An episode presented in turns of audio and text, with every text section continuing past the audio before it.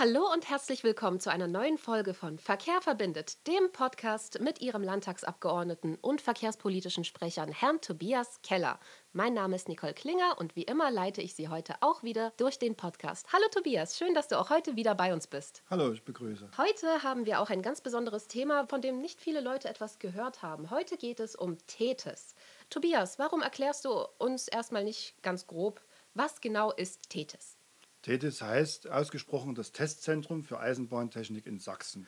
Das soll äh, ein großes Projekt sein, wobei Arbeitsplätze geschaffen werden sollen. Was den Menschen seit 2018 äh, erzählt wird, dass es gemacht werden soll und äh, womit viel Hoffnung, aber auch Fragen verbunden sind. Die Fragen, die wahrscheinlich derzeit noch nicht alle beantwortet werden können, auch nicht durch mich.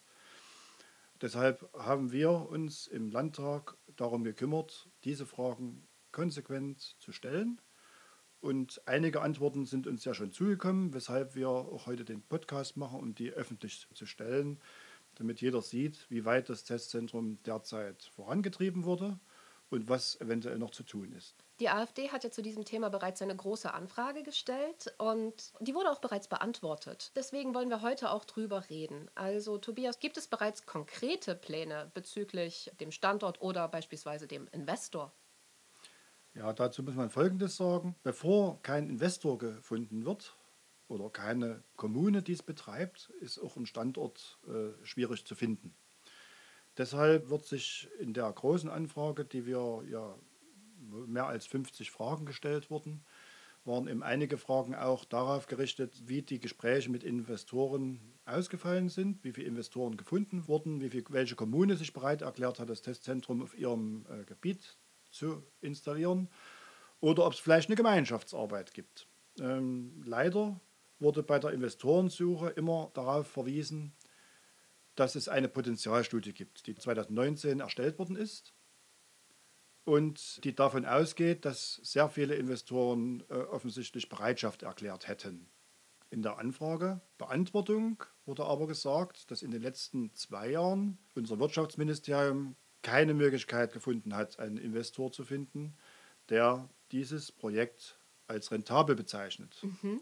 Nun ist natürlich die Frage, was bezeichnet er als rentabel? Die Investitionskosten eventuell oder aber die Betreibungskosten. Das sind natürlich zwei verschiedene Sachen, die so in dieser äh, großen Anfrage nicht beantwortet wurden. Fakt ist eins, die Rentabilität wird in Frage gestellt von den Investoren. Ich verstehe. Das ist äußerst interessant, weil dieses Projekt wurde ja ins Leben gerufen, um Arbeitsplätze zu schaffen, gerade im Verkehrssektor. Und gerade besonders bezüglich des Strukturwandels in der Lausitz wäre es doch eine gute Idee.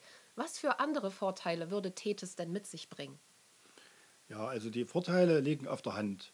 Wenn man Investoren findet und eine Gemeinde oder mehrere Gemeinden, die miteinander zusammenarbeiten, wenn man dadurch auch ein ordentliches äh, Grundstück oder Grundstücke findet, die man dafür nutzen kann, dann schafft das nicht nur Arbeitsplätze, sondern man könnte dort den Standort bedeutend vergrößern und erweitern. Gerade was die Bildungspolitik betrifft, könnte dort ein wissenschaftliches Zentrum für Eisenbahntechnik entstehen.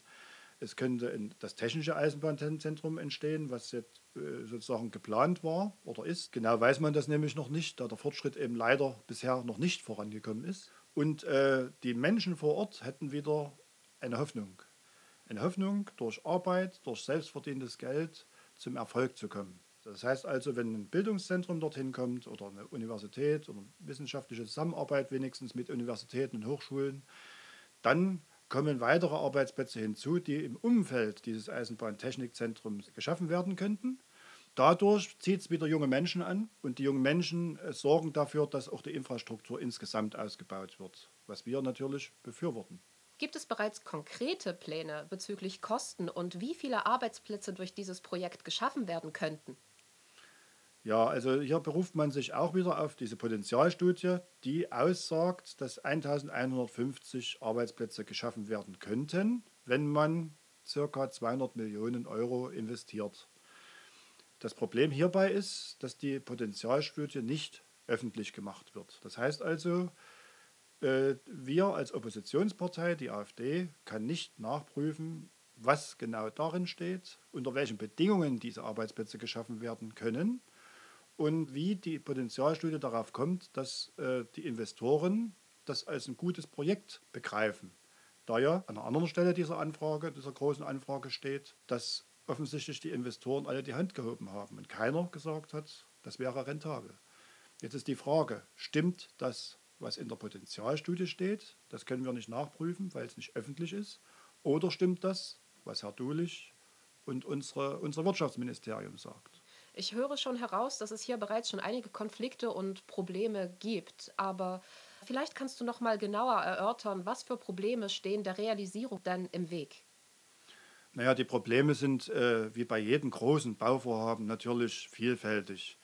Erstens äh, müssen natürlich die ganzen Umweltbelange eingehalten werden. Also sprich, ob dort jetzt äh, Bäume gerodet werden, Ersatzpflanzung stattfindet, wie groß äh, der Lärmschutz ist, gerade dort, wo die Eisenbahn ja dann mal vorbeifahren muss. Ne? Also dann, weil, ob da Infrastruktur dazu gebraucht wird, also Zufahrtsstrecken und Abfahrtsstrecken wie das ist, wenn man Wasserstofftechnik prüfen möchte, ob dort Wasserstoffleitungen überhaupt vorhanden sind, um das, den mhm. Wasserstoff zu transportieren oder soll der dort in der Nähe hergestellt werden.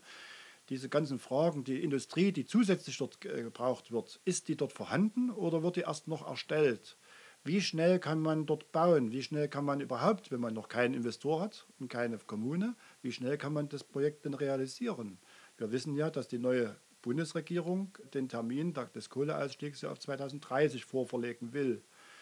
Ob das denn klappt, ähm, das wissen wir nicht. Aber wenn es denn klappen soll, müssen wir dafür sorgen, dass ein Ausgleich an Arbeitsplätzen geschaffen wird. Du hast bereits mehrfach erwähnt, dass die Potenzialanalyse, die aber von Steuergeldern finanziert wurde, nicht öffentlich einsehbar ist. Warum wäre eine Veröffentlichung sinnvoll und was erhoffst du dir als verkehrspolitischer Sprecher der AfD davon? Ja, eine Veröffentlichung ist insofern sinnvoll, dass man Fakten, die derzeit nur, nur von der Regierung genannt werden, auch in dieser Beantwortung unserer großen Anfrage, dass die erstmal überprüfbar wären. Manche Fakten sind ja auch im Zusammenhang nochmal ganz anders zu sehen. Und diesen Zusammenhang herzustellen, der ist uns nicht möglich.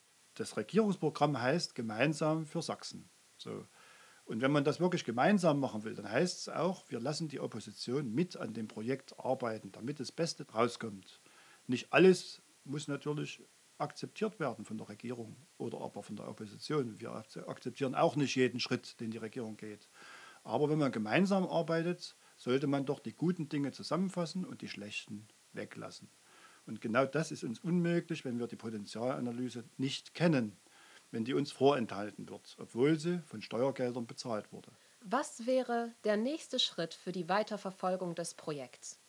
Ja, der nächste Schritt wäre sozusagen einen runden Tisch zu machen oder überhaupt äh, viele Menschen an einen Tisch zu bringen. Da stelle ich mir vor, dass man äh, Kommunalvertreter miteinander äh, aus der Region miteinander zusammenbringt. Dazu wissenschaftliche Zentren, die die Möglichkeit und die, die Größe haben, dieses Zentrum zu unterstützen. Dazu potenzielle Investoren, die man vielleicht schon angefragt hat, die aber vielleicht noch unschlüssig waren wegen der Rentabilität. Vielleicht kann man ja auch da überzeugend reden, wenn man alle an einen Tisch holt. Und äh, vielleicht kann man auch noch einige Bürgervereine mit an den Tisch nehmen, die dann schon bei Zeiten Probleme aus dem Weg räumen, zum Beispiel Umweltprobleme, Lärmschutzprobleme und so weiter. Die sagen, wir wollen die Strecke dort und da haben und nicht an einer anderen Stelle zum Beispiel. Wenn man das im Vorfeld mal zusammenbringt, das heißt Netzwerktätigkeit anschiebt, dann glaube ich, könnte das Projekt gelingen. Derzeit ist aber von all dem noch nichts in Sicht und wir hoffen nur, dass unsere Regierung, unser sächsisches Wirtschaftsministerium endlich beginnt zu handeln. Vielen herzlichen Dank auch an Sie, liebe Zuhörer, dass Sie eingeschaltet und zugehört haben. Wenn Sie Fragen oder Anregungen haben oder ein Thema, das Sie besonders interessiert und von dem Sie möchten, dass wir uns damit befassen, können Sie sich jederzeit mit uns in Verbindung setzen, eventuell unter der Telefonnummer 0341 223 892 72 oder der E-Mail-Adresse tobias.keller.slt.sachsen.de oder kommen Sie einfach bei uns im Verkehrsbüro vorbei in der Wittenberger Straße 15 in Leipzig. Wir freuen uns auf Sie.